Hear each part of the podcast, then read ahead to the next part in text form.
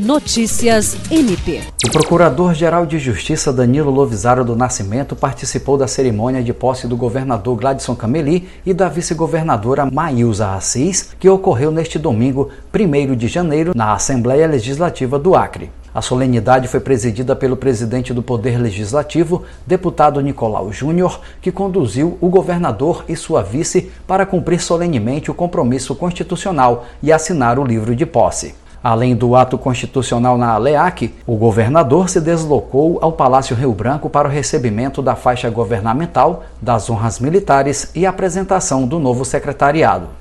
O procurador-geral Danilo Lovisaro parabenizou o governador pela sua vitória no pleito eleitoral, ainda no primeiro turno, e desejou muito sucesso a ele e ao seu secretariado neste novo mandato que está por começar, e que a posse do governador é a concretização da vontade popular e o pleno exercício da democracia. Jean Oliveira, para a Agência de Notícias do Ministério Público do Estado do Acre.